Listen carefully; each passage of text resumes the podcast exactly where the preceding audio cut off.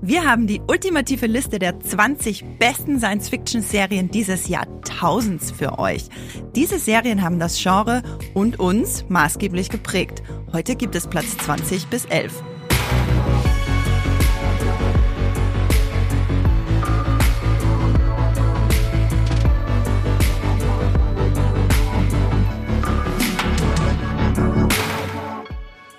Hallo und herzlich willkommen zu einer neuen Folge Streamgestöber. Ich bin Andrea Wöger, stellvertretende Chefredakteurin bei Moviepilot und ich habe heute für diese wundervolle Streamgestöber-Ausgabe zwei tolle Gäste bei mir, die ihr natürlich ganz gut kennt, die mit mir heute die besten Sci-Fi-Serien vorstellen. Ich habe hier an meiner Seite Profiserienbinscher Max Wieseler. Hallo, ja, wenn es um Serien geht, da, da muss ich mich reinmogeln.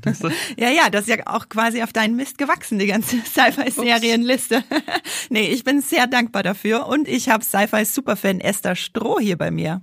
Oh, danke für diese Einführung. Ich glaube, du toppst mich dann natürlich noch mit deinen Sci-Fi-Liebeleien, die du immer gerne vor uns ausbereitest. Aber ja, wir sind hier, glaube ich, alle sehr, sehr hier kommt vom jetzt Genre alles begeistert. Sci-Fi-Liebe, Serienliebe, alles zusammen. Ja, ich glaube, da kann sich niemand so wirklich mit uns drei messen, mit unserer geballten Sci-Fi-Serienliebe.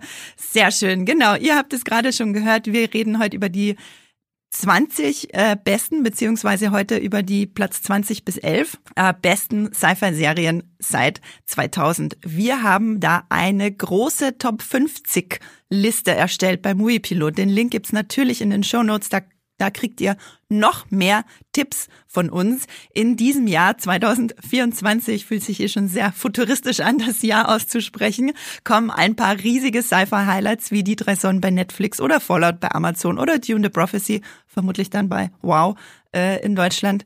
Und wir wollen euch dazu ein paar Tipps zum Nachholen geben, falls ihr die noch nicht kennt. Doch bevor wir in die Zukunft abtauchen, noch ein paar Worte zu unserem Sponsor. Magenta TV ist unser Sponsoring-Partner. Das TV- und Streaming-Angebot der Telekom bündelt Fernsehen und Streaming auf einer Plattform. Magenta TV gibt's als App, zum Beispiel auf eurem Smart TV, bei Apple TV, auf dem Fire TV Stick oder noch besser über die Premium TV Box Magenta TV One. Alles völlig unabhängig von eurem Internetanbieter. Magenta TV ist ein super praktischer Hub für Live-TV und Streaming-Dienste wie Netflix, Disney RTL sowie die Magenta TV Megathek. Die ist kostenlos mit dabei und hier findet ihr eine riesige und einzigartige Auswahl an Filmen, Serien und Shows.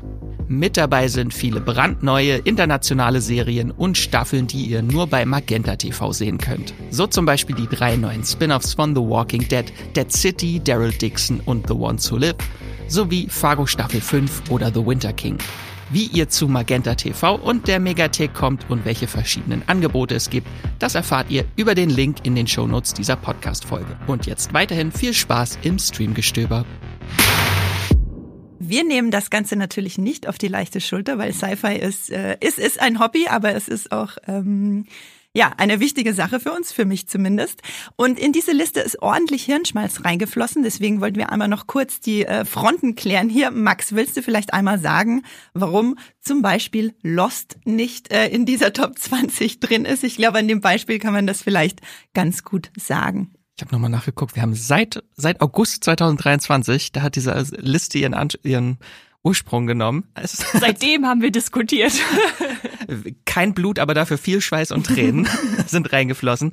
Ähm, genau, also wir sprechen ja jetzt dezidiert über diese Top 20. Die haben wir viel ausdiskutiert und wir möchten mit dieser Top 20 so diese Vielfalt vom Sci-Fi-Genre zelebrieren und widerspiegeln, weil Sci-Fi doch viel mehr ist als nur Laser Peng Peng im Weltraum. Piu, piu, piu. Das gibt's natürlich auch trotzdem. ähm, genau. Und wir haben uns so die Fragen gestellt, welche Themen haben das Genre äh, in den letzten 24 Jahren äh, dominiert? Welche Serien hatten riesigen Einfluss auf die Popkultur wie keine andere? Oder was sind für uns mustergültige Science-Fiction-Serien? Wir haben darauf geachtet, dass so eine ausgewogene Mischung dabei ist aus älteren und neueren Serien ähm, und so ein Mix auch aus verschiedenen Genre-Ecken Subgenres des Sci-Fi. Das heißt, es geht nicht einfach nur um die besten Serien mit Sci-Fi-Touch. Wenn es darum gehen würde, würde wahrscheinlich Lost äh, wirklich viel auf weiter oben Plätzen. auf allen Plätzen sein, ähm, sondern es geht halt um die besten Sci-Fi-Serien. nicht die besten Serien mit Sci-Fi. Genau, Lost Klingt jetzt ja, kompliziert, aber Mm, Ja, am Beispiel von Lost, glaube ich, kann man ganz gut sagen, für mich ist das in erster Linie eine Mystery-Serie und dann kommt am Ende ein bisschen Sci-Fi rein und du denkst dir, what? Aber vor allem ist das ein Mystery-Meilenstein. Und wir haben uns natürlich auch über Science Fiction an sich Gedanken gemacht. Da knotet sich das Hirn ja auch gerne zusammen bei den 20.000 verschiedenen Definitionen. Esther, wie, was ist denn Sci-Fi so? Also, du musst Was jetzt? Sag doch, mal, sag doch mal kurz, was ist denn Sci-Fi überhaupt? Da streitet sich ja nicht die Welt seit, seit Jahrzehnten drüber, wie man das genau definiert. genau, was ist unsere Definition, Esther? Ich, ich versuche mal ganz kurz das mini, mini zusammenzufassen. Also äh, natürlich, das Wort setzt sich zusammen aus Naturwissenschaften oder Wissenschaften, Science und Fiktion, also der Erfindung. Äh, deshalb wird sie auch Literatur der Ideen genannt, äh, das Science-Fiction-Genre. Und da kommt es natürlich her aus der Bücherwelt. Äh, Wir gehen hier mal ein bisschen rein. Ich habe zwei Zitate mitgebracht, die ich sehr schön fand, weil sie so unterschiedlich zeigen, wie Leute Science-Fiction interpretieren. Nämlich Isaac Asimov kennt ihr sicherlich alle, berühmter Science-Fiction-Autor, hat äh, geschrieben, Science-Fiction ist der Literaturzweig, der sich mit den Reaktionen der Menschen auf den Wandel von Wissenschaft und Technik befasst. Das klingt für mich jetzt erstmal recht zugeschnitten auf irgendwie technologische Entwicklungen der Zukunft. Aber äh, Robert Heinlein zum Beispiel, auch ein berühmter Science-Fiction-Autor, hat gesagt, äh, realistische Spekulationen über zukünftige mögliche Ereignisse, die ihre Basis in der realen Welt haben. Also der fasst das viel weiter als zukünftige Entwicklungen, kann ja alles sein, muss ja nicht in die Technikrichtung nur immer gehen. Und entsprechend weit stellt sich das dann halt auch mit auf mit Raumfahrt, Zeitreisen, Robotern, künstliche Intelligenz, Paralleluniversum, was wir da so alles haben. Und dann gibt's noch die Unterscheidung, vielleicht auch ein bisschen daran festgemacht, dass wir Hard Sci-Fi haben. Also das ist wirklich so diese wissenschaftlich genauen Geschichten, stark faktenbasiert, alles hergeleitet, ähm, wie zum Beispiel Asimov sie hat. Oder Soft Sci-Fi ist dann eher so philosophisch, politisch, auch gesellschaftliche Entwicklungen, vielleicht auch psychologische Thematiken, also eher so die Geistes-Naturwissenschaften bei Science Fiction als die anderen. Und das nur als kurzer Exkurs, um euch zu zeigen, okay, man kann da wirklich in sehr viele weit gefasste Richtungen gehen, aber ja, die Zukunft spielt da schon immer eine Rolle.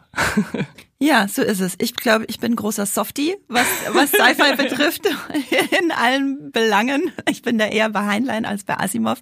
Aber Asimov hat ja auch, äh, ne, der war ja auch bei den äh, Geschichten über Roboter und iRobot. iRobot war so das erste, auch glaube ich, was bei ihm Gedankengut. hatte, ja. Genau. Das ist auch eine wundervolle Überleitung, weil wir gleich die 40 Jahre alte Frage klären. Ist äh, Star Wars Fantasy oder Sci-Fi? gleich mit einer Kont Kontroverse beginnen. Ne?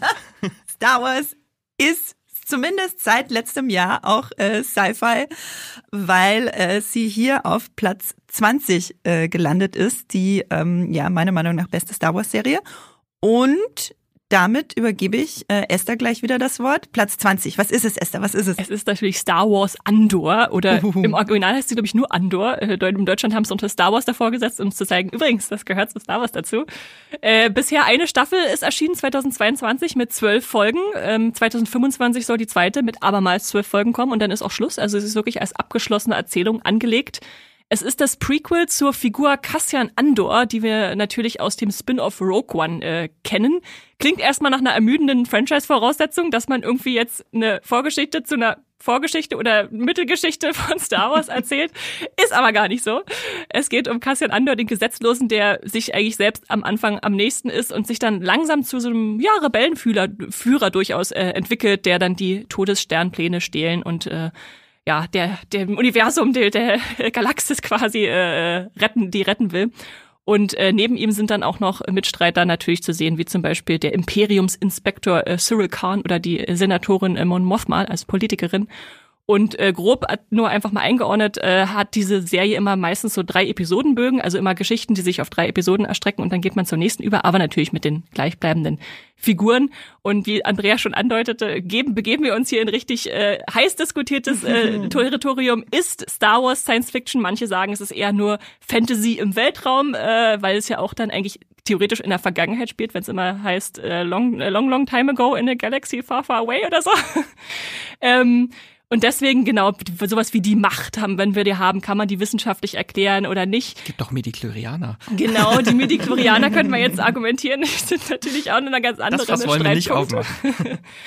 Ähm, Genau, aber was natürlich dafür spricht, ist, wir haben fremde Planeten, wir haben Raumschiffe, wir haben fliegende Autos, Droiden, Roboter, irgendwie, die auch technisch begründbar sind. Und wir denken auch gerade bei Andor sieht man diesen Sci-Fi-Aspekt sehr, sehr gut durchschimmern. Und deswegen haben wir uns dafür entschlossen, natürlich auch ein Statement hier zu setzen und Star Wars auf Platz 20 zu bringen mit Andor, die wirklich eine hervorragende Serie ist, äh, die uns überzeugt hat, da mit einem, wir haben einen Weltraum heißt, wir haben einen Gefängnisaufenthalt in einem, oh, in einer Einrichtung, die schon sehr futuristisch angehaucht ist mit elektrisierten Böden und sowas alles. Ähm, und äh, ja, wir haben einfach diese komplexe Ausformulierung einer sehr futuristisch wirkenden Terrorherrschaft. Äh, da würde ich sagen, da kann eigentlich niemand was dagegen sagen. Eine klassische Gesellschaftsdystopie. Ja, mhm. ja. Also wir haben, ich würde sagen, wir sind da sogar schon im Polit-Thriller-Subgenre von Sci-Fi ja. drin äh, gelandet mit, mit Andor. Und das ist natürlich interessant, dass man da so eine düstere Facette äh, ausbuchstabiert in dieser Serie mit frischen Ideen natürlich und einer Figurenführung, die äh, ja ganz toll ist äh, wenn wir da Kastian durchfolgen. Ich, ich denke, ich spreche euch da auch äh, mit aus der Seele, wenn ich sage, das ist eine großartige Star Wars-Serie, die man gucken muss, auch als Sci-Fi-Fan. Ja, auf jeden Fall. Ich bin ja nicht so das größte Star Wars-Girl. Mhm, mhm. ich äh, habe irgendwie nie so ganz reingefunden. Mandalorian fand ich dann schon ganz gut. Äh, bin auch großer Baby-Yoda-Fan. Aber ich finde, Star Wars Endor hat war das erste Mal, dass ich was von Star Wars gesehen habe und dachte so, ja, das ist mal eine richtig spannende, ausgefeilte, zugeschnittene, coole Geschichte in diesem Riesenuniversum. Und dann ist es halt auch klar Science Fiction für mich. Und das erste Stück Star Wars, das einfach so eine klare, kleine Science-Fiction-Erzählung ist, auch dann mit diesem Work Camp, wo wir natürlich noch nicht verraten wollen, falls ihr es nicht gesehen habt, was die da bauen. Ähm, da geht's ja auch schon sehr dann um ja schon Zukunftstechnologie, könnte man äh, sagen, in, in der Vergangenheit, weit entfernt. Ich fand's richtig gut und freue mich, dass es hier auch äh, seinen Platz gefunden hat auf Platz 20. Man kann natürlich nicht von den besten Sci-Fi-Serien sprechen, ohne da irgendwie noch eins der größten Sci-Fi-Franchises, wenn, wenn man es denn als Sci-Fi anerkennt, mit reinbringt. Und da haben wir halt geguckt, was ist die beste Star Wars-Serie für uns gewesen. Und da waren sich in der Redaktion alle einig, glaube ich, dass ja. es Andor ist. Sorry, Mandalorian. für alle, die jetzt äh, sehr erbost sind und sich fragen, ob Star Trek auch in der Liste ist, Kleiner Teaser. Nein, das ist Fantasy. Kleiner Teaser, ihr könnt beruhigt sein. Aber wartet ab, wartet ab. Wie viele Star Trek-Klone kommen noch? ja, super. Star Wars Endor ähm, zu streamen, glaube ich. Ja, bei Disney Plus klarerweise, wie alle Star Wars Sachen. Wenn ihr das noch nicht gesehen habt, guckt da mal rein. Ihr braucht auch nicht allzu viel Star Wars Vorwissen. Da könnt ihr ruhig auch als äh, Star Wars fast Newbies einsteigen. Dann würde ich sagen, kommen wir zu Platz 19 unser einziger Anime in dieser Liste. Max. Das konnte ich ja nicht so stehen lassen, dass man kein ja. Anime mit Zum Glück haben wir dich. Und ich wollte natürlich auch, was, was sind so für große Sci-Fi-Subgenres? Und da ist natürlich Cyberpunk auch ganz groß. Wir müssen irgendwie, verbinden wir einfach beides, Anime und Cyberpunk. und deswegen habe ich mitgebracht, Ghost in the Shell Standalone Complex ist auf Platz 19. Ähm, ein Anime, den vielleicht viele gar nicht so auf dem Schirm haben. Ähm, ich habe mal geguckt, bei Moviepilot hat die Serie eine Bewertung von 8,1 und bei der IMDb eine 8,5, also richtig, richtig gut bewertet.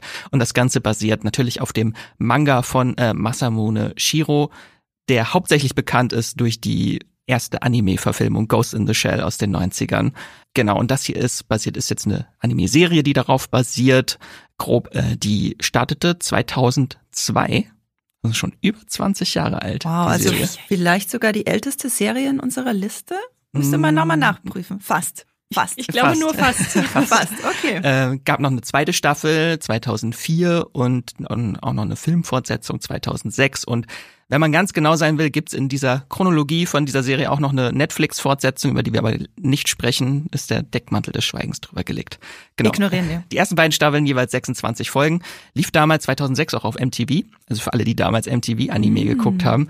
Ich habe sie aber, die lief schon ein Jahr vorher auf DVD und habe mir dann mal fleißig die einzelnen DVDs gekauft, wo immer nur vier Folgen drauf waren. Es hat lange gedauert, bis sie vollständig war. Aber worum geht's denn jetzt? Sorry. Ja, Max, worum geht's denn? Also Mr. Cyberpunk-Manie verfrachtet uns äh, Ghost in the Shell Standalone-Komplex in eine düstere futuristische Welt, in der sich Menschen technologisch aufpimpen und manche kaum noch von Maschinen zu unterscheiden sind.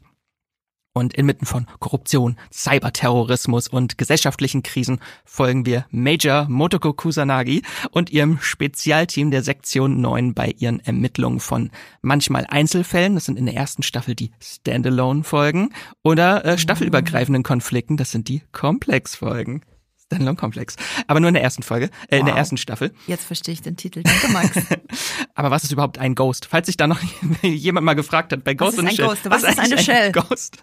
Ähm, also in dieser Zukunft von Ghost in the Shell haben, sind die meisten Menschen halt komplett dauervernetzt durch sogenannte Cyberbrains. Die haben dann ihre Hirne aufpimpen lassen, ähm, dass sie überall vernetzt sind. Gut, es gibt gut. aber halt auch Menschen, die sich äh, völlig äh, vernetzen äh, durch Vollkörperprothesen. Also da ist eigentlich fast nichts mehr menschlich und das Einzige, was noch menschlich ist, ist das Bewusstsein, was überbleibt. Das ist der Ghost in der Shell. Ah. Also was ist noch das, was unterscheidet noch einen Androiden von einem Menschen, wenn eigentlich das komplett künstlich ist, dieses mhm. Wesen? Das ist mhm. dann dieser Ghost, das, das Wesen noch, was da drin ist. Posthumanismus. Ja, Transhumanismus, Posthumanismus, alles haben wir damit drin in diesem Werk.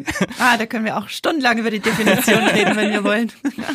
Ähm, auf jeden Fall ist es eine ganz, ganz tolle Sci-Fi-Anime-Serie. Es gab viele in diesem Jahrtausend schon, aber da habe ich die jetzt mal habe ich heiß für gekämpft, dass diese Serie mit reinkommt, fand ich ganz, ganz toll.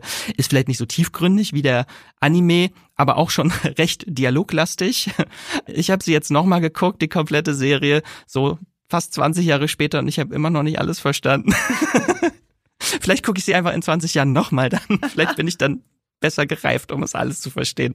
Ähm, aber trotzdem sehr interessant äh, als Sci-Fi-Spionage-Thriller und einige Themen sind halt auch heute noch erschreckend aktuell, wenn es so um äh, Flüchtlingskrisen geht und die politischen und gesellschaftlichen Auswirkungen oder halt diese Dauervernetzung von Menschen. Jetzt gerade, wenn man überall im Internet diese Bilder sieht von Leuten, die mit Apple Vision Pro in den USA gerade mhm. überall rumlaufen, da kommen wir langsam hin. Ja. Für Menschen, die noch gar nichts davon gesehen oder angefangen haben, würdest du empfehlen, erst den Film zu gucken und dann die Serie? Oder sind die dann doch unabhängig voneinander? Äh? Die sind unabhängig voneinander. Okay. Also es gibt so mehrere äh, Ghost in the Shell Franchise-Einträge, die aber meistens immer mhm. für sich stehen. Okay. Und man wird sowieso, egal ob man den Film guckt oder die Anime-Serie guckt, immer in diese Welt hineingeworfen, ohne jetzt ja. groß Expositionen was erklärt zu kriegen. Das äh, entfaltet sich dann so durch die Geschichten. Kriegt man einfach mit, weil man dann mitgehen muss und denkt, ah ja, okay, habe ich jetzt gerade eine Regel gelernt oder so. Ist ja, auch genau. spannend, spannende Herangehensweise. Ja, ich mag das auch, wenn ähm, es so philosophisch wird, dass man eigentlich gar nicht mehr wirklich mitkommt kognitiv und das einfach nur noch auf sich wirken lassen kann, äh, nur noch nur noch fühlt. Ähm, ja, Ghost in the Shell Standalone Complex auf Platz 19 unserer großen Sci-Fi-Liste. Max, du darfst auch gleich, gleich weitermachen oh, mit. Oh, jetzt muss ich noch.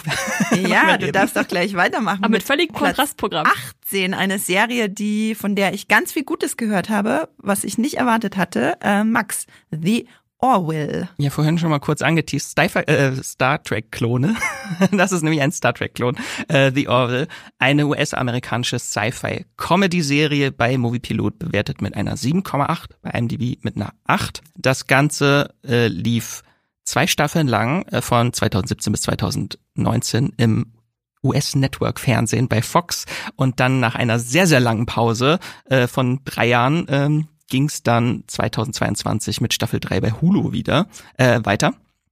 Insgesamt gibt es 36 Folgen und die Serie wurde erschaffen von Seth MacFarlane, dem Schöpfer von Family Guy, American Ted. Dad, Ted. ähm, genau, und The Orville spielt in einer Zukunft, in der Zukunft des 25. Jahrhunderts und folgt den intergalaktischen Abenteuern des Forschungsraumschiffs äh, USS Orville, nicht Enterprise, unter dem Kommando von Captain Ed Mercer und die Crew, die sich aus Menschen und anderen Spezies zusammensetzt, fliegt dann im All äh, einer im Auftrag einer interstellaren Allianz zwischen Erde und anderen außerirdischen Völkern quer durch die Galaxie und wird dabei dann mit allerlei Gefahren, aufregenden Missionen und vor allem auch Alltagsproblemen an Bord konfrontiert.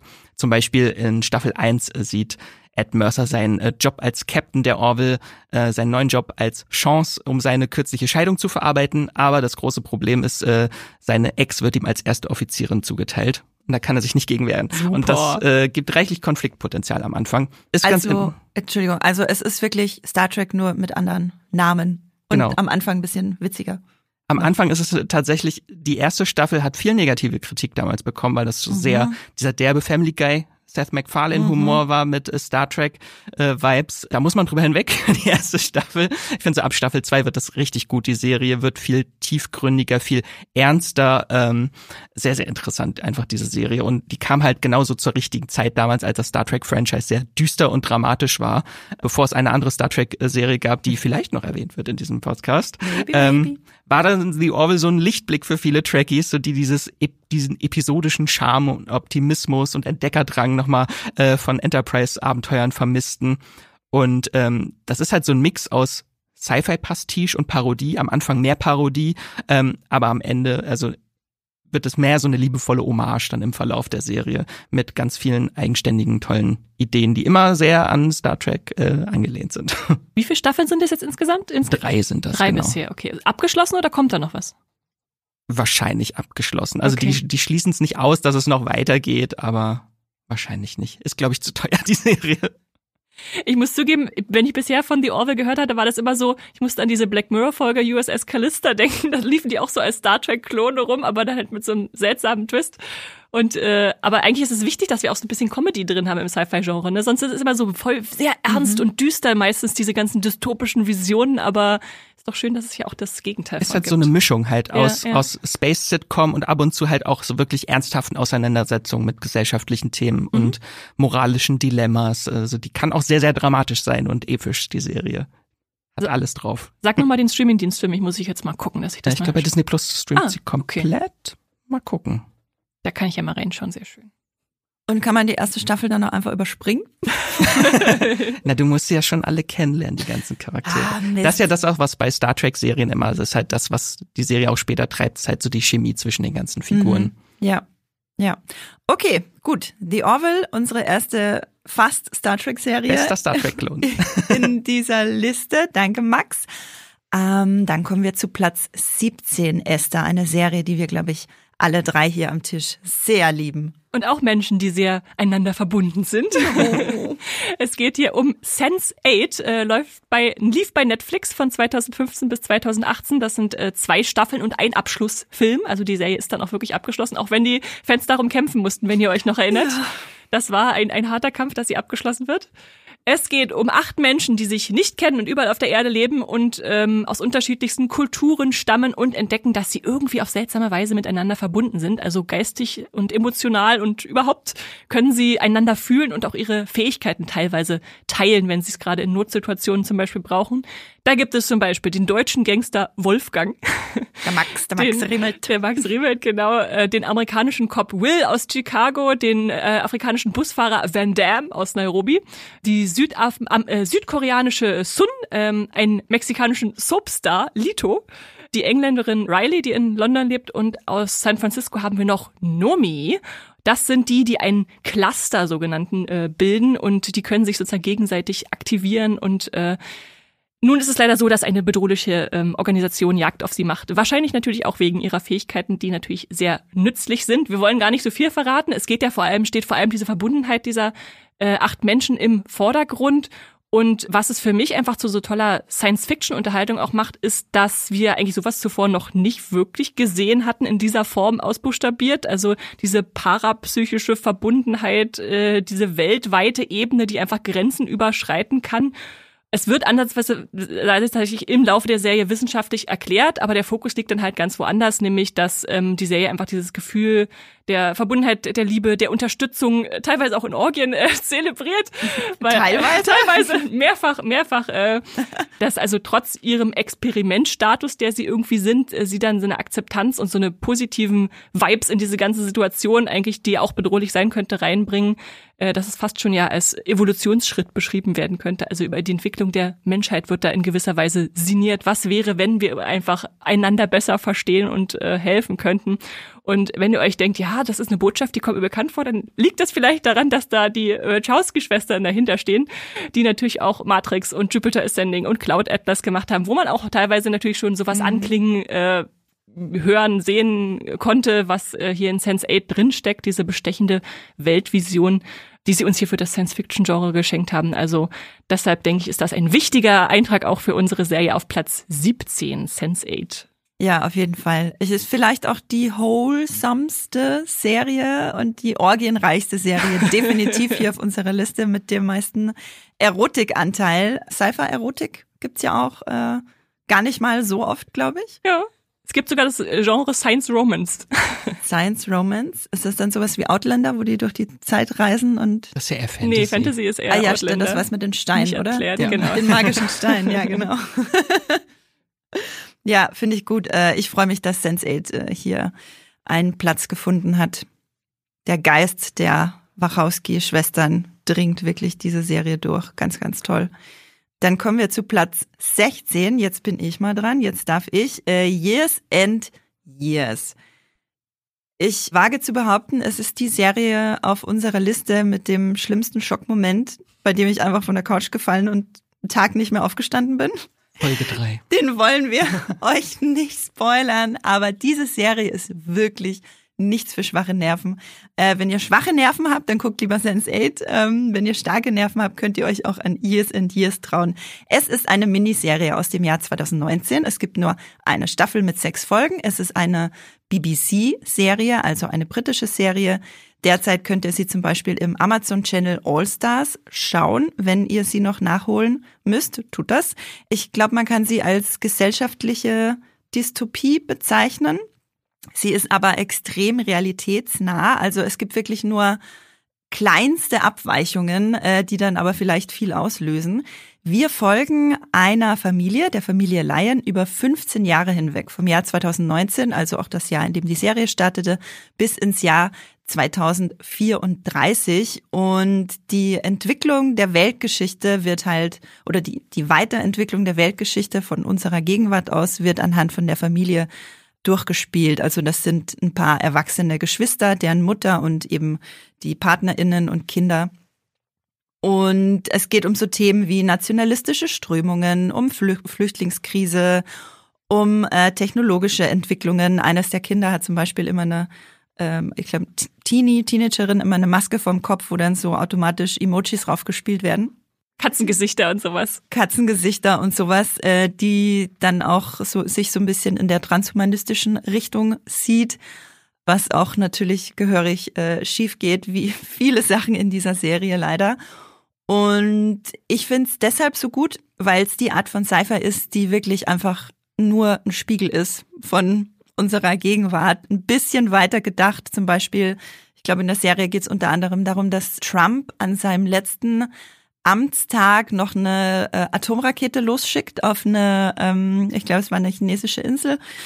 Und ja, also ich glaube, wir haben tatsächlich alle gezittert, äh, dass das wirklich passieren wird damals. Die Serie denkt das halt weiter und bleibt dabei aber immer ganz nah bei der Familie. Es, die Serie könnte auch eine sehr lange Black Mirror Folge sein, finde ich, aber mit weniger Zynismus und wirklich ja sehr sehr konsequent weitergedacht und wir fiebern extrem mit mit den Figuren. Die wachsen einem von Minute eins ans Herz und dann wird das Herz äh, geprügelt, zertrampelt, herausgerissen und man bleibt doch sehr zerschmettert zurück. Ja.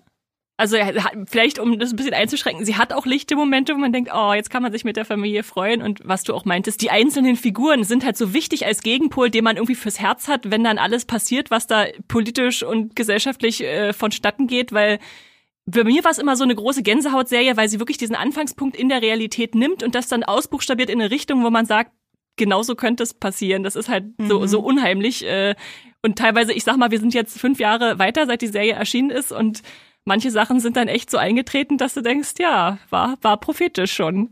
Mal gucken, was in zehn Jahren ist, wenn die Serie dann an dem Punkt ankommt, wo sie endet. Müssen wir dann nochmal Years and Years gucken. Sie dann keine Sci-Fi-Serie mehr? Dann ist sie real, äh, real Sozialdrama. Ja, tatsächlich. Also es fühlt sich auch größtenteils mehr wie ein, wie ein Sozialdrama an, finde ich, als wie Science Fiction, was das Ganze ja auch so bitter macht. Aber es stimmt, es hat auch durchaus einen kleinen Comedy-Anteil. Also man kann auch mal ein bisschen, zumindest in den ersten beiden Folgen, man kann auch äh, immer wieder sich auch ein bisschen mitfreuen. Genau, äh, Years and Years.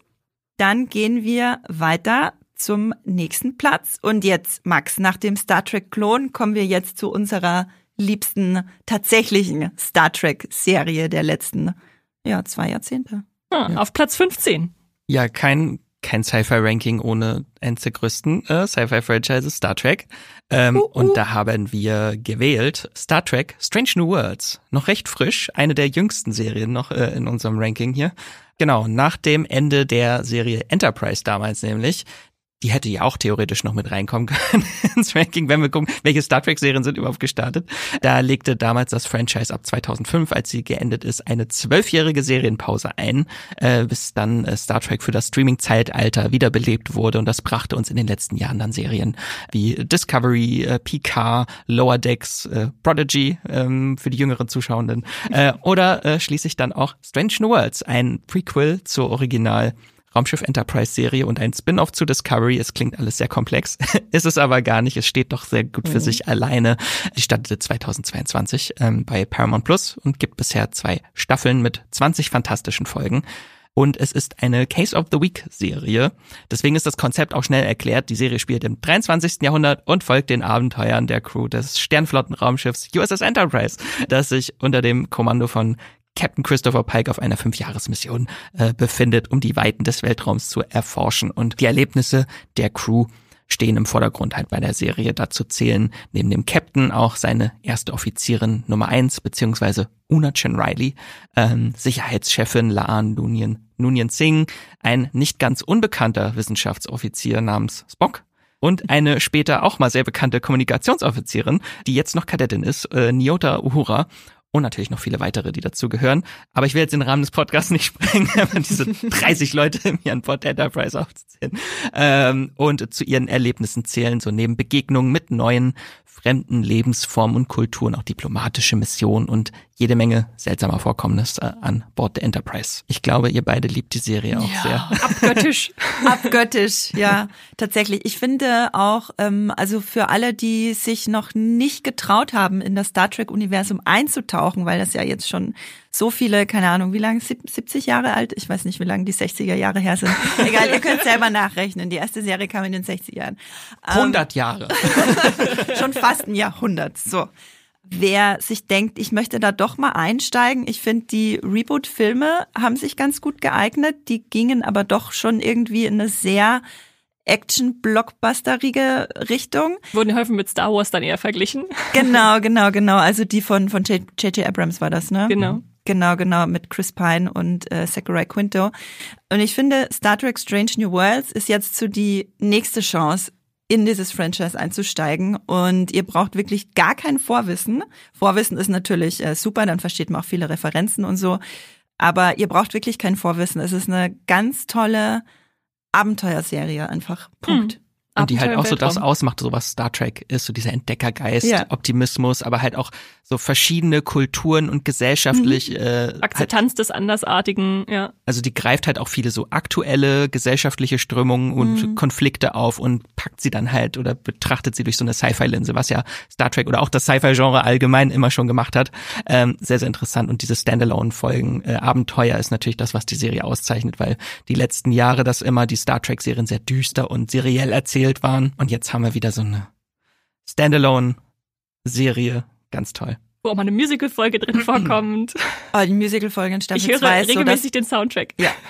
Spock kann singen.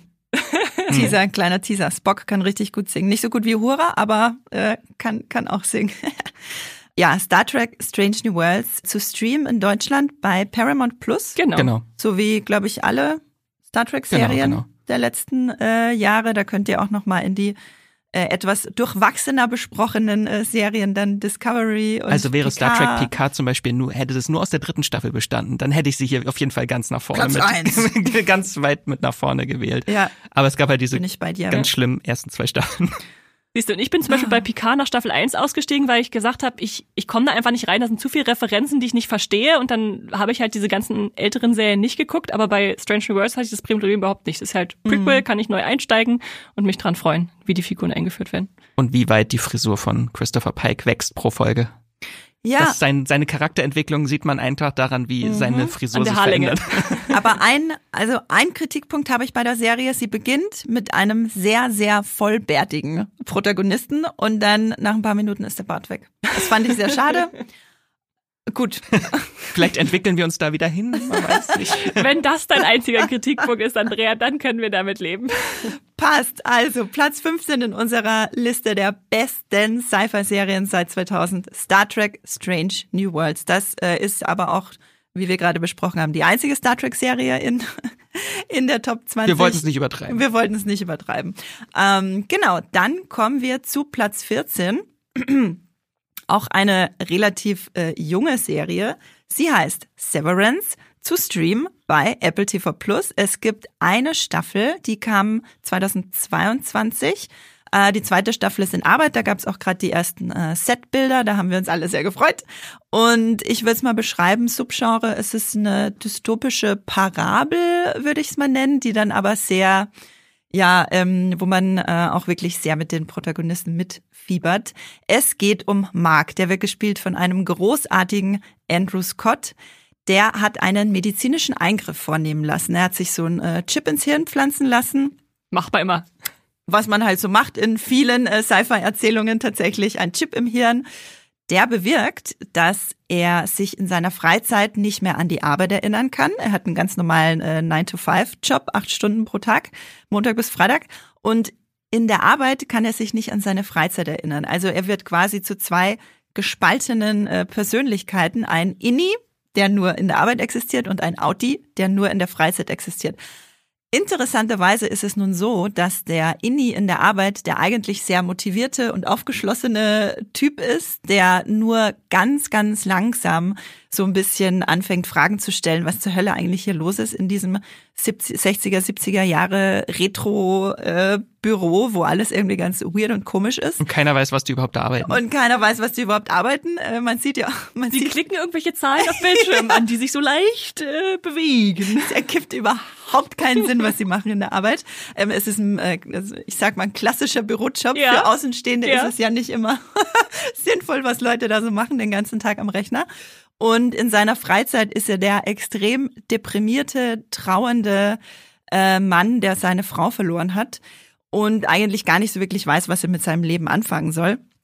Dann hat er dann noch eine mysteriöse Nachbarin, die, wie wir wissen, aber auch gleichzeitig seine Chefin ist in der Arbeit. Das weiß er aber natürlich nicht. Als ähm, also der, ja genau ihr. Als ihr versteht Audi schon. weiß er nicht, dass, er, dass sie die Chefin seines Innis ist. Genau, genau, genau. Und äh, wir fragen uns, warum sie sich so komisch verhält die ganze Zeit. Und da geht dann auch so ein bisschen so ein Mystery-Rätsel los. Um was geht's eigentlich? Äh, was ist diese Firma? Was machen die? Was wollen die mit dieser, mit diesem Chip im Kopf? Warum äh, existiert das? Und ist schon, geht schon in eine ganz deftige Richtung teilweise. Und ist halt eine sehr bittere Parabel, finde ich, über so eine schiefe Work-Life-Balance, wenn man das äh, mal sehr, ja, sehr, sehr pointiert weiterdenkt. Ähm, Im Großen und Ganzen würde ich es als Thriller bezeichnen, das halt dieses Cypher-Gadget im Mittelpunkt hat, was wirklich sehr, sehr viele interessante Überlegungen also die Serie stellt sehr viele interessante Überlegungen an mit diesem äh, Cypher-Gadget. Genau, ich glaube, ihr habt es auch gesehen und Das ist so großartig. Und es ist endlich mal eine Serie, die hat ein inter super interessantes Konzept und die macht auch was damit. Häufig hat man ja das Problem, dass man denkt, oh ja, da hat ein Film oder eine Serie eine tolle Idee, so in die Cypher-Richtung, aber dann kommt sie halt über diese Idee nicht hinaus. Und was diese Serie einfach macht im Laufe dieser, dieser Work-Life-Balance-Trennung und gerade in der letzten Folge, was dann noch alles passiert in der ersten Staffel, wo man denkt, ich will jetzt die zweite, wo bleibt die zweite Staffel? Gänsehaut. Ja. Und es fängt ja eigentlich am Anfang so an mit diesem Sci-Fi-Konzept, diese technologische Entwicklung, denkst du, ja, eigentlich ganz geil, so muss ich nicht mehr arbeiten, ne? Aber die, die, alle möglichen Fragen, die dadurch aufkommen, formuliert die Serie aus und es wird halt immer dystopischer dadurch, dass du irgendwann merkst, nee, ich würde das lieber doch nicht machen, glaube ich. Ja. Vor allem, wenn man dann auf einmal sich reindenkt und denkt, entdeckt, oh ja, stimmt, der, der Auti ist schön dran, der muss nicht arbeiten, aber der Inni ist ja ge gefühlt gefangen in seinem Job, der In kann nie was Hölle. anderes machen als arbeiten. Ja, ja. Sehr spannend. Und noch eine kleine Anmerkung, er heißt nicht Andrew Scott, sondern Adam Scott. Adam Scott Andrew Scott ist der Sherlock-Bösewicht. Ich möchte vielleicht auch einfach diese Serie sehen mit Andrew Scott. Ja. Ja, ich glaube, mein Unterbewusstsein wollte einfach äh, ein bisschen mehr gute Serien mit Andrew Scott wieder gucken. Danke für die äh, Berichtigung, Max. Genau, ähm, Severance bei Apple TV Plus, wie gesagt, eine Staffel ist schon da. Die zweite sollte dann vermutlich, ich weiß nicht, Ende des Jahres kommen. Wurde auf jeden Fall um einiges verschoben wegen dem äh, Doppelstreik in Hollywood, eine der, der Serienopfer des Streiks. Dann gehen wir weiter zu Platz 13 unserer Liste. Real Humans, auch eine der, ähm, na gar nicht mal der älteren Serien, aber über zehn Jahre alt auf jeden Fall. 2012 kam die erste Staffel, 2014 kam die zweite Staffel, sie ist abgeschlossen. Es geht um Androiden, um human aussehende, um menschlich aussehende Androiden und wie sie in unseren Alltag eingegliedert werden ob sie eine Seele haben oder nicht. Die äh, klassische, Haben sie einen Ghost oder haben sie keinen Ghost? Haben sie einen Ghost oder ist es nur eine Shell? Ich weiß es nicht. genau, worum geht's? Wir schreiben die nahe Zukunft in Schweden. Es ist eine skandinavische Serie, was das Ganze auch nochmal extra spannend macht. Die Serie war damals ein ziemlich, äh, es ging damals ziemlich rum. Äh, sie lief in Deutschland, glaube ich, bei Arte sogar und konnte auch ja, ein bisschen Aufsehen erregen in Deutschland. Es geht um Familie Engmann und die bekommen jetzt einen Roboter. Der Roboter sieht aus wie eine junge Frau. Man kann eigentlich so auf den ersten Blick kaum einen Unterschied erkennen. Sie soll im Haushalt helfen, den Kindern bei den Hausaufgaben, glaube ich, und alles, was halt so anfällt. Der Vater hat das auf eigene Faust äh, sich so gedacht und bestellt, äh, diesen sogenannten Hubot, also Human äh, Robot. Die Frau hingegen findet das gar nicht so toll. Die setzt sich nämlich auch stark für die nicht existenten Rechte dieser U-Bots ein, die ja letztlich einfach wie Objekte behandelt werden und genauso viel Rechte haben wie, keine Ahnung, Radiergummi oder eine Kaffeetasse. Aber ne Radiergummi, warum auch immer. Aber ähm, ja, letztlich sehen sie aus wie Menschen, benehmen sich die meiste Zeit wie Menschen und werden halt auch oft behandelt wie Menschen, im Gegensatz zu einem Radiergummi. Sie werden ähm, eher ausgebeutet wie Menschen. Genau, sie werden eher ausgebeutet, was wir natürlich aus der äh, Sklavenhaltung kennen. Und da wirft die Serie natürlich sehr viele spannende Fragen auf und war auch ein ziemlicher Meilenstein, was dieses Androiden oder halt Human Robots Subgenre betrifft. Gab es davor noch nie so ausführlich. Da ging der Hype los. Da ging der Hype los, der dann äh, zu einer anderen Serie nochmal, zu einem Reboot von einer, äh, ja genau, ne, da kommen wir dann im nächsten Podcast dazu. Genau, es gibt äh, natürlich verschiedene Gruppierungen, die sich da entwickelt haben. Es gibt eine extremistische menschliche Gruppierung, die ganz stark gegen die Hubots ist, weil sie Angst haben, dass sie die Arbeitsplätze wegnehmen. Es gibt Hubots, die Hubots, ein bisschen wie die Hubert, äh, die Hubots, die von sich denken oder fühlen, unter Anführungszeichen, dass sie ein Bewusstsein haben und nicht länger unterdrückt werden möchten. Und es gibt natürlich auch ein paar Menschen, die dann zu den U-Bots helfen. Und so spinnt sich das Ganze weiter. Es ist ein sehr spannender Thriller auch teilweise und hat aber sehr viel existenzielle Fragen, die ich super spannend finde. Ähm, Im Zentrum steht halt die Frage, wann beginnt ein Etwas zu einem Jemand zu werden? Die gute alte KI-Frage. Die gute alte KI-Frage. Ja, bei mir war es auch so, ich habe witzigerweise zuerst das Remake gesehen, das britische Humans. Äh, mhm. Und dann hat mir das so gut gefallen, dass ich dann auch die schwedische noch geguckt habe, ah. die Serie, und dachte, sind, haben beide so ihre super Existenzberechtigung, funktionieren beide ein bisschen anders noch, aber schon mit der gleichen äh, Prämisse. Und mir gefällt halt, dass die Serie so eine Sci-Fi-Vision erzählen kann, ohne jetzt richtig große Effekte auffahren zu müssen, sondern da reicht's dann, wenn die, die Roboter ein paar farbige Kontaktlinsen drin haben und sich dadurch unterscheiden und äh, man dann halt einfach dieses Gedankenexperiment mit den Figuren weiterverfolgt. Ja.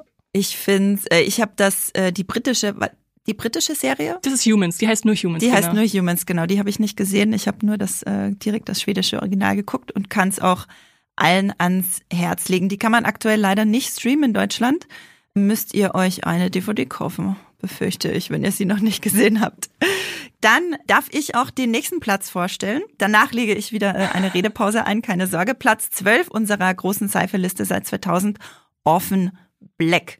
Die kam 2013 raus und lief bis 2017. Es gibt ganze fünf Staffeln, also auch eine der längsten Serien hier auf unserer Liste. Es ist auch eine BBC-Serie. BBC America, wohlgemerkt, genau, weil äh, sie ja auch in Amerika spielt und äh, amerikanische. Aber eine kanadische Serie ist. Eine kanadische Serie, stimmt. Äh, Tatjana Maslani, die Hauptdarstellerin, ist ja auch Kanadierin? Ja, oder? Naja. Eine von ihren vielen Persönlichkeiten ist bestimmt Kanadierin. genau, wir reden nämlich über das Subgenre Klonen. Das ist ein ganz interessantes äh, Subgenre, wie ich finde, weil da auch viele, ja, in dem Genre entstehen, glaube ich, auch viele ulkige Sachen, weil es auch nicht immer so einfach zu Es wird häufig trashig. ist. ja, genau, ja. es wird häufig äh, trashig, wenn dann irgendwie einer einfach so eine schiefe Perücke aufhat. Ihr könnt das zum Beispiel auch äh, gucken beim Amazon Channel BBC Player oder ihr könnt das auch gratis gucken bei Amazon äh, Freebie. Worum geht's denn in Orphan Black? Es geht um eine junge Frau namens Sarah Manning, die recht ziellos durchs Leben irrt. Sie hatte es bisher nicht sehr einfach. Sie ist eine Waise und ähm, hat auch, glaube ich, schon ziemlich viel Scheiß gebaut. Und eines Tages sieht sie am Bahnsteig einen Selbstmord. Da geht sie hin, sehr erschrocken natürlich, und sieht, oho, die Leiche sieht ja ganz genauso aus wie ich. Hm, was mache ich? Ja klar, ich übernehme ihre Identität. Klar, was, was sonst? Was macht man in Mein so einer Leben ist Situation? langweilig. Hm, ich werde zu einer Toten. Genau, damit äh, will sie natürlich ganz viel hinter sich lassen, was in ihrem Leben bisher gar nicht funktioniert hat. Das Blöde dran ist, dass sie dadurch, dass sie das macht, leider in eine, ich sag mal, globale Klonverschwörung hineingezogen wird, die sich dann über fünf Staffeln entspinnt. Mehr will ich darüber noch gar nicht verraten, außer dass sie halt im Laufe eben der ersten Staffel und dann auch im Laufe der Serie generell auf sehr viele Klone von sich selbst trifft, die alle gespielt werden von der wundervollen Tatjana Maslani. Für mich bis heute eine der besten schauspielerischen Leistungen, die ich überhaupt jemals gesehen habe. Äh, bestimmt in meiner Top Ten. Genau, Tatjana Maslani spielt das wirklich sehr nuanciert und man vergisst auch, dass das dieselbe Schauspielerin ist, wenn man da zehn von ihren Klonen auf einmal sieht. Ich finde, das ist auch generell vom Filme bzw. Serie machen her eine ziemliche Meisterleistung wie immersiv die Serie ist, obwohl du da einfach fünfmal die gleiche Darstellerin im Bild hast meistens. Genau, ich äh, finde, dass die Serie, abgesehen davon, dass sie wirklich toll gemacht ist und toll gespielt ist, dieses Klonthema sehr differenziert angeht. Also sie hat, sie stellt einfach ganz viele Fragen zu dem Thema und paart das mit viel Unterhaltung, Humor. Es ist letztlich, finde ich, ein, so ein Gesellschaftsthriller, und durch dieses Klonthema, es geht dann später auch noch um ähm, natürlich um wissenschaftliche Experimente, die mit dem Klon zu tun haben. Es verhandelt die Identität und die Einzigartigkeit von Menschen, was ja auch ein wichtiges Thema ist für Science Fiction. Was ja sehr interessant ist bei der Serie, weil sie sind ja eigentlich genetisch alle, haben sie so das gleiche Ausgangsmaterial, Mhm. aber wie, wie entwickelt sich ein Mensch im Verlauf von, Mhm. ich weiß nicht, wie alt sie ist, 30 in der Serie oder so? Circa. halt, äh, wie so die ganzen Umstände einen Menschen formen. Das Nature versus Nurture. Genau, genau. Und ich würde auch sagen, dass die Serie definitiv vor allem den Nurture ist wichtiger als Nature-Ansatz hast. Also das Also Umfeld, in dem du aufwachst, ist wichtiger Erziehung als dein Genset. Biologie, wenn man es Genau. übersetzt, ungefähr. Ja. Genau, genau. Und das äh, führt halt zu mega spannenden Überlegungen, wie sich das Leben von ihr quasi mit dem ausgehenden Genmaterial dieser Sarah Manning entwickeln kann, je nachdem, welche Eltern sie hat, wo sie aufwächst, wie privilegiert oder eben nicht. Das ist wirklich, wirklich toll. Es ist eine sehr, ich habe sie als sehr queere und feministische Serie wahrgenommen und sie hat wirklich mit jeder neuen Folge, mit jeder neuen Staffel mein Herz erquickt beim äh, Zugucken und ich kann sie euch allen nur ans Herz legen. Offen Black, fünf Staffeln, jede lohnt sich. Jede Folge, jede Staffel. Hast du das, äh, die Fortsetzung, die jetzt vor kurzem kam, äh, Echoes, oder heißt die, glaube ich. Orphan Black Echoes gesehen oder mal reingeguckt? Nee, noch nicht, steht aber auf meiner Liste. Ich glaube, Okay. das war mit Kristen Ritter als Klon. Nein. Nee? Ich will nicht zu viel spoilern. Ich habe sie Aha. gesehen. Ich fand sie jetzt nicht so geil. Also sie hat Okay. schon äh, einen, ein bisschen anderen Ansatz. Okay. Es geht nicht um Klon, es geht um Printouts. Es geht um gedruckte Menschen. Also, Aus dem 3D-Drucker. genau, ja, das okay, ist schön. okay. Ja gut, aber deshalb ist ja auch äh, die Originalserie bei uns in der äh, Top äh, 20 drin auf Platz 12. gibt, glaube ich, sogar ein japanisches Remake. Also Okay. Gibt, ja, ja. Okay, das äh, spricht Das für ich aber den nicht Erfolg gesehen. der Serie. Großartig. Ähm, genau, dann kommen wir auch schon zum letzten Platz für diesen Podcast. Im nächsten Podcast geht's natürlich weiter mit Platz 10 bis 1, also unbedingt auch nächste Woche wieder reinhören.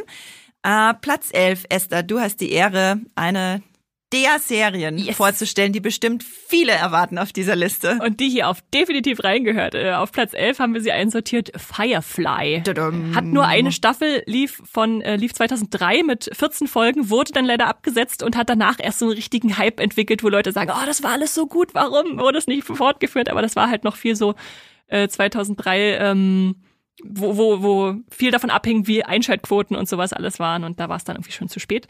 Aber Shame on kam, you, Fox. Genau, es kam später noch ein Abschlussfilm, der dann zumindest der Story, der offen gebliebenen Story noch so ein bisschen einen Abschluss aufgesetzt hat. Also immerhin gab es da noch was. Wir befinden uns 500 Jahre in der Zukunft, läppische 500 Jahre, an Bord des Transportschiffes äh, Serenity. Und da versuchen ein paar, Schmuggler in den hintersten Ecken äh, der bekannten Galaxie ähm, zu überleben und den Autoritäten, die da so patrouillieren, äh, zu entgehen. Angeführt werden sie von Captain Mel Reynolds. Äh, den kennt ihr sicherlich äh, alle. Nathan Fillion spielt ihn. Der Rookie. Äh, Heute als Rookie bekannt. Heute als Rookie bekannt. Er ist ein galaktischer Kriegsveteran, der jetzt Crewmitglieder versammelt hat, äh, wie zum Beispiel seinen ersten Mart, äh, Zoe, einen Piloten, Wash, einen Söldner, Jane, Mechanikerin, Kaylee, eine Kurtisane, läuft dann auch noch rum, Inara. Ähm, Companion. Äh, Companion, Verzeihung, ich wollte es jetzt mal einordnen. äh, ein Prediger haben wir noch und einen medizinischen Offizier mit seiner sonderbar telekinetisch begabten Schwester, die sehr mysteriös da so als äh, Passagiere mit reinkommen. Und ja, im Prinzip geht es darum, dass sie auch Abenteuer natürlich im Weltraum erleben, unterschiedlichste Planeten besuchen, wo sie dann Jobs annehmen, um irgendwie über die Runden zu kommen, äh, als so Außenseiter, die eher gesetzlos unterwegs sind, wenn man so möchte. Und auch eine Serie, die für mich total von ihren Figuren liebt. Die haben alle lebt, die haben alle so ihre Geheimnisse, aber einen einnehmenden Captain und alle so, ja, Facetten, die sie dann irgendwie als Team zusammenschweißen, obwohl sie völlig unterschiedlich sind. Und was es für mich so zu einer tollen Sci-Fi-Vertreter-Serie macht, ist einfach, da haben wir den Space-Western schon ganz, ganz früh äh, gehabt, quasi Anfang der 2000er Jahre als Hybrid-Genre, lange vor The Mandalorian, der ja auch als so, so das Western-Genre in den lange Weltraum vorher. trägt äh, und. Aber nach Cowboy Bebop. Ja, ja, äh, Re Realserie. Ja. und ja, erforscht einfach so ein bisschen diese Frontier des Wilden Westens, aber halt im Welt in den Weltraum verschoben. Äh, das ist ganz spannend. Und dann haben wir halt diese Mischung aus Spannung, Abenteuer, auch viel Humor, der drin ist. Also man kann da wirklich auch sehr viel unterhaltenden Spaß drin haben, nicht nur düsteren. Äh, erschaffen von Joss Whedon, den ihr sicherlich alle als Buffy-Schöpfer kennt äh, oder als ersten äh, Avengers-Regisseur. Äh, und ja, trotz Absetzung ist es halt heute einfach eine Kultserie, die hier nicht fehlen darf. Ich glaube, da ist einfach damals viel bei der Ausstrahlung falsch gelaufen. Dann gab es zu wenig Zuschauende, weil sie falsch beworben wurde als Actionkomödie. Dabei war sie viel mehr. Und äh, die Episoden wurden sogar in der falschen Reihenfolge ausgestrahlt, sodass oh, die Leute dann irgendwann dachten, nee, komm ich nicht mehr hinterher, wie ist das, was ist da gerade passiert? Und ja, jetzt äh, haben wir sie aber zumindest bei Disney Plus. Guckt sie euch unbedingt an. Die 14 Folgen werdet ihr sehen, ist schon viel zu schnell wegge weggebinged wahrscheinlich immer noch eine ganz, ganz tolle Serie, auch äh, 20 Jahre später, 21 inzwischen schon. Das war so eine ganz andere Ära des Serienkonsums mhm. damals. Das ist ja mhm. lange vor Streaming. Halt, äh, wenn US-Serien, bis die nach Deutschland kommen, ich glaube, die DVD, die deutsche Version von Firefly kam irgendwie eine Woche oder zwei Wochen vor dem Kinostart in Deutschland raus von Serenity. Ach, okay. Also es war ganz knapp davor. Deswegen weiß ich auch nicht mehr, was ich zuerst gesehen habe. Ja. Kann auch sein, dass Serenity im ich Kino glaube, ich habe hab. tatsächlich damals Serenity zuerst geguckt ich und konnte auch. nicht so richtig was mit anfangen. Mhm. Dann bin ich erst auf die Serie später gestoßen. Dann hat alles Sinn, Sinn ergeben. ich dachte, ich habe den Film geguckt. Ich wusste, also ich meine, damals war ich noch nicht so viel im Netz unterwegs. Äh, und habe den Film geguckt und dachte so, oh ja, das ist ja ein cooler Film. Und dann habe ich so ein bisschen recherchiert, dachte, was, da gibt's eine Serie dazu? ja, und dann habe ich danach die Serie geguckt und war auch wirklich Feuer und Flamme. Da ging auch eine große Liebe natürlich für Nathan Fillion los. Ich habe auch ganz viele Staffeln Castle danach gesehen, äh, viele Jahre später. Ich habe damals so viele Serien auf DVD entdeckt, wenn man zurückguckt, wie man mhm. da, damals Serien geguckt mhm. hat. Woche für Woche die ganzen Boxen gekauft. Also es war alles war teurer als Netflix. ja, definitiv. Ja, ist schon spannend, wenn wir hier von den besten Sci-Fi-Serien seit 2000 reden. Es wirkt 23 Jahre wirken jetzt finde ich jetzt gar nicht so viel, vor allem wenn wir hier von 500 Jahren in der Zukunft reden und so. Aber wie wir damals die Serien konsumiert haben, das war natürlich eine ganz andere Nummer. Das war Platz 11. Wir haben euch jetzt Platz 20 bis 11 vorgestellt, unserer besten Sci-Fi-Serien seit 2000. Wir sind äh, jetzt am Ende von diesem Podcast angelangt. Platz 10 bis äh, 20 hätte ich jetzt gesagt. Nee, nee, Platz 10 bis 1 gibt's nächste Woche im Podcast. Also hört unbedingt wieder rein. Ein ganz großes Dankeschön geht raus an unsere Fans und Zuhörerinnen. Ohne euch würde es Streamgestöber nicht geben. Und wenn ihr Feedback habt oder wenn ihr jetzt auch eure Cypher-Listen teilen wollt, Platz 20 bis 11 oder auch schon Platz 20 bis 1, dann könnt ihr uns das gerne schicken an podcast.moviepilot.de. Und wenn ihr bei der Podcast-App eures Vertrauens eine Bewertung oder fünf Sterne hinterlassen wollt, da freuen wir uns natürlich auch. Dann sehen wir, nee, hören wir uns. Wir sehen uns nicht, aber wir hören uns in einer Woche wieder mit Platz 10 bis 1. Bis dahin, streamt was Schönes. Tschüss. Tschüss.